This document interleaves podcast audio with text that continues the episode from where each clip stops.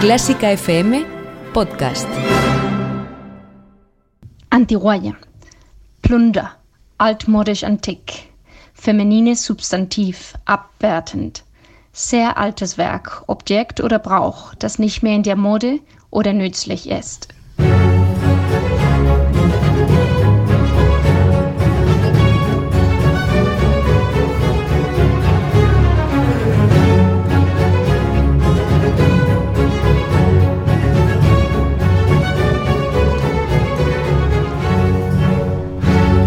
Buenas a todos y todas desde Antiguayas en Clásica FM. En el episodio de hoy voy a revisar obras famosas del compositor protagonista de este año 2020, Beethoven, pero bajo el prisma de la interpretación históricamente informada. Una visión novedosa con timbres inauditos en esta emisora y que descubriremos juntos. Así que la nueva temporada comienza ya aquí en Antiguayas, pero espero que te acuerdes que hay otras nueve temporadas disponibles en las principales plataformas de podcast como Spotify o iVoox, con muchísimo contenido. Y para estar enterado de todo lo que pasa aquí, síguenos también en las redes en Facebook, en Twitter o en Instagram.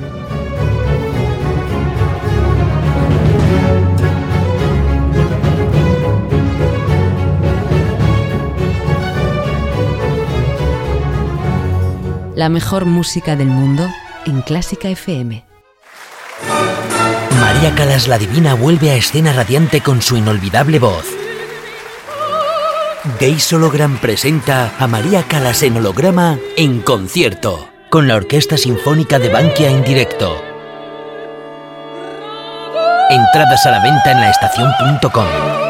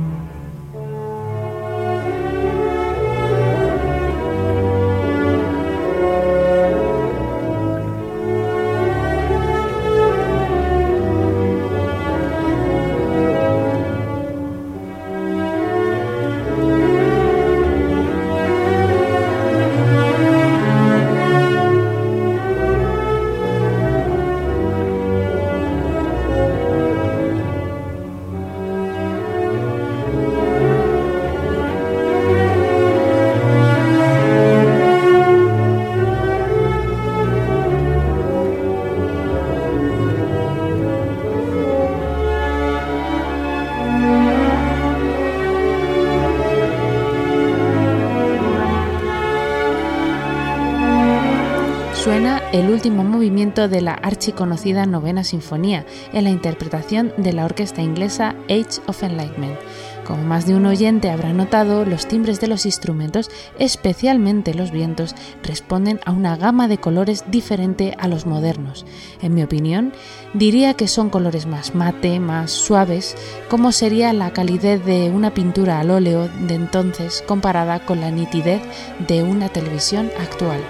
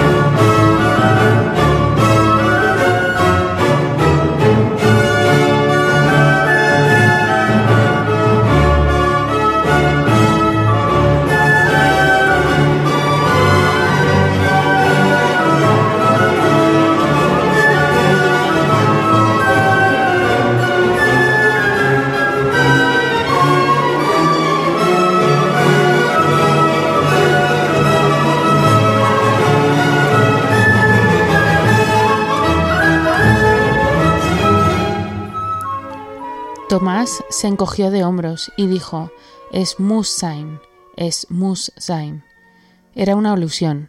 La última frase del último cuarteto de Beethoven está escrita sobre dos motivos. Muss es sein, tiene que ser.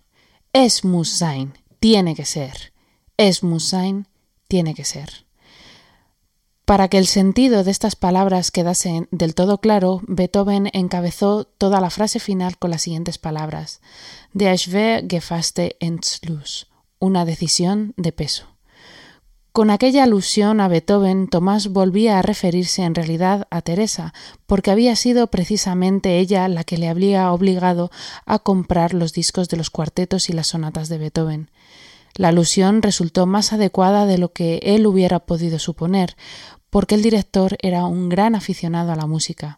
Se sonrió ligeramente y dijo en voz baja, imitando la melodía de Beethoven.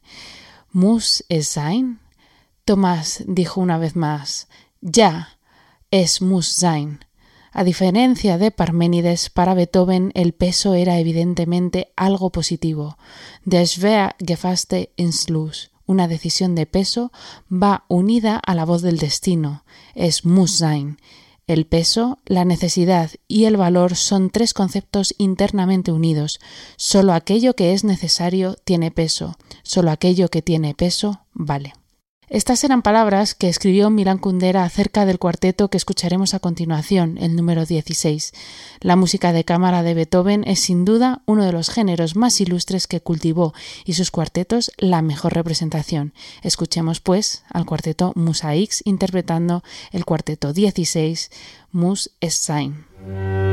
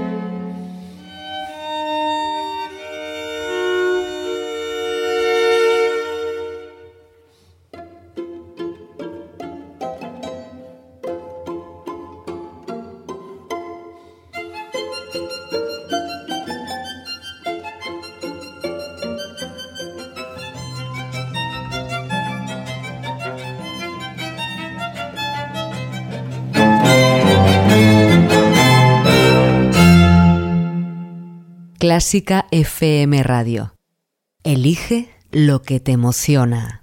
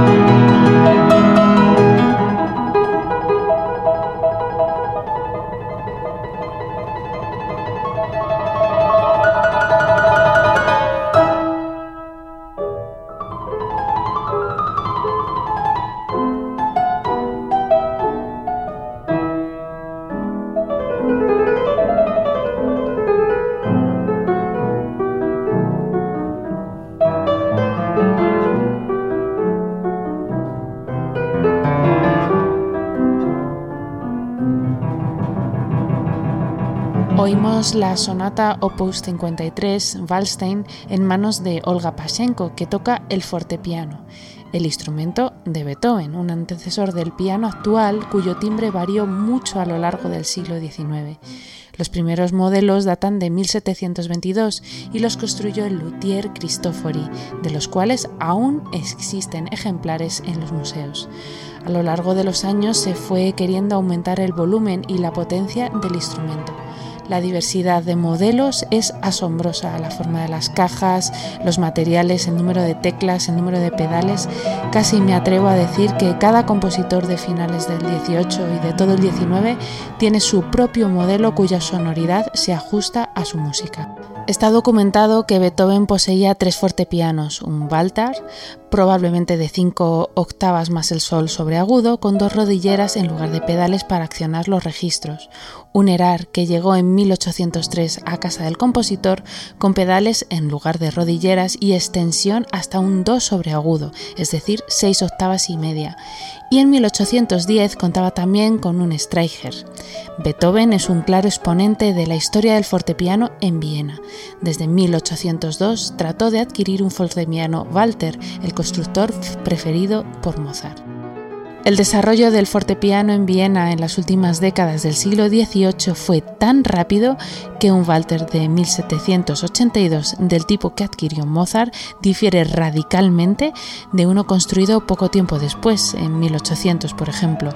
En esos 18 años hubo una demanda creciente de instrumentos con mayor volumen de sonido y de hecho el volumen era ciertamente un problema, hasta el punto que las sonatas de violín y piano, o piano y violín, se solía poner el violín detrás del piano según se nos muestra en la iconografía. Hemos de pensar que muchos de los ilustres compositores que ahora mismo son mainstream de la música clásica eran pianistas y que ese era su ideal de sonido. Además, Beethoven era un gran improvisador y era famoso por sus veladas musicales en las que aparecía para tocar sus obras o improvisaba sobre temas de la época.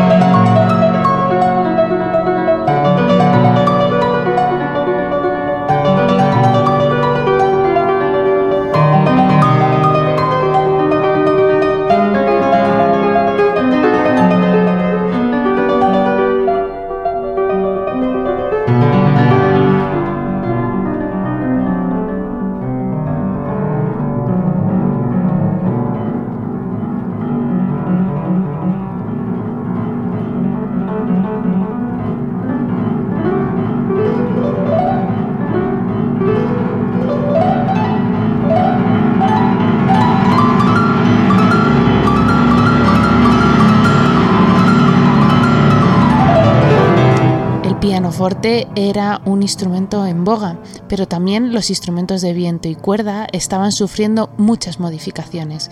Es una época muy experimental el final del 18 y principios del 19. Gracias al luthier francés François Tourt, el arco de los instrumentos de cuerda evolucionó hacia el que hoy tenemos, transformando la curvatura de cóncava a convexa. Es decir, el arco antiguo se parecía más a uno de caza, por así decir, y el actual pues tiene la curvatura al revés. Además le cambió la forma de la punta y le añadió peso. Esta revolución organológica dio pie a la experimentación a partir de entonces y en los primeros años del 19 convivían arcos más antiguos y más modernos, quizá como ahora que conviven diferentes modelos de teléfono móvil, unos van a la última y otros más rezagados. En esta época, el violinista Louis Spohr se inventó un accesorio imprescindible para cualquier violinista o violista de hoy, le puso una barbada al violín, cuyo modelo solo se conoce a través de esbozos de pintura. Indudablemente contribuyó a expandir las posibilidades técnicas del instrumento. Escuchamos ahora el concierto para violín de Beethoven con Mónica Haggett de solista, donde aparte de escuchar una interpretación muy diferente a la habitual, nos sorprenderá también el timbre de los timbales al principio.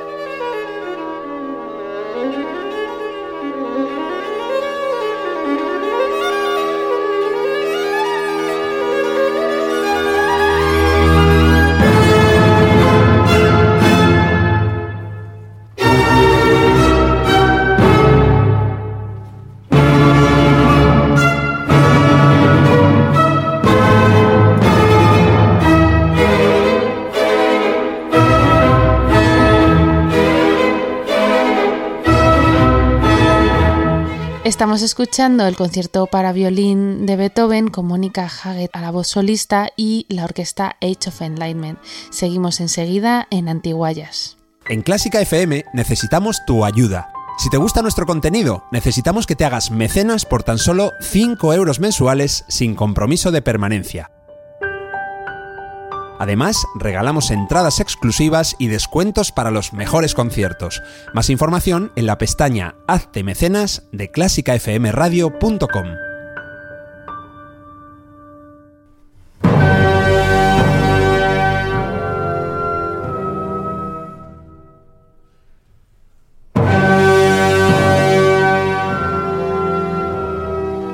La música vocal no era la favorita de Beethoven, aún así nos dejó una preciosa ópera, Fidelio, cuya obertura Leonora estamos escuchando ya. La trama transcurre en Sevilla y su protagonista Leonora se disfraza de un hombre, Fidelio, para liberar a su esposo de la cárcel. Es una ópera que da mucha importancia a los personajes femeninos, como Marcelina, la hija del carcelero. El área que escucharemos a continuación es uno de los momentos culminantes en la que una Marcelina feliz canta los siguientes versos. aunque una muchacha en verdad solo tiene derecho a confesar la mitad de sus pensamientos y no debo sonrojarme si recibo un cálido beso cuando nadie nos moleste. La esperanza llena mi pecho de un indecible y dulce placer. Qué feliz voy a ser.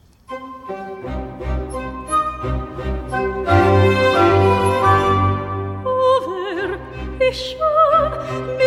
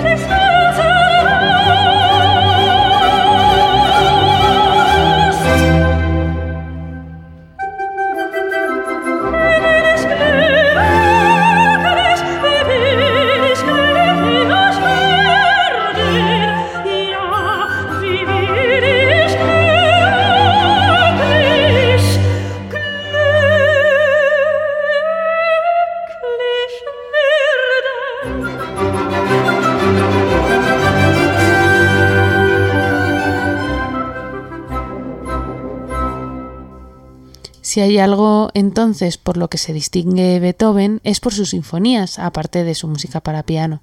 En ellas ya había cambiado la concepción de la orquesta y su sonoridad respecto a los modelos clásicos de Haydn y Mozart. Son más densas, pero con los instrumentos de época se aligera la textura y cobra una nueva perspectiva. Así pues, os dejo con la archiconocida Sinfonía número 5, cuyo inicio alude a los golpes del destino que tanto obsesionaba a Beethoven. Und auf Wiedersehen.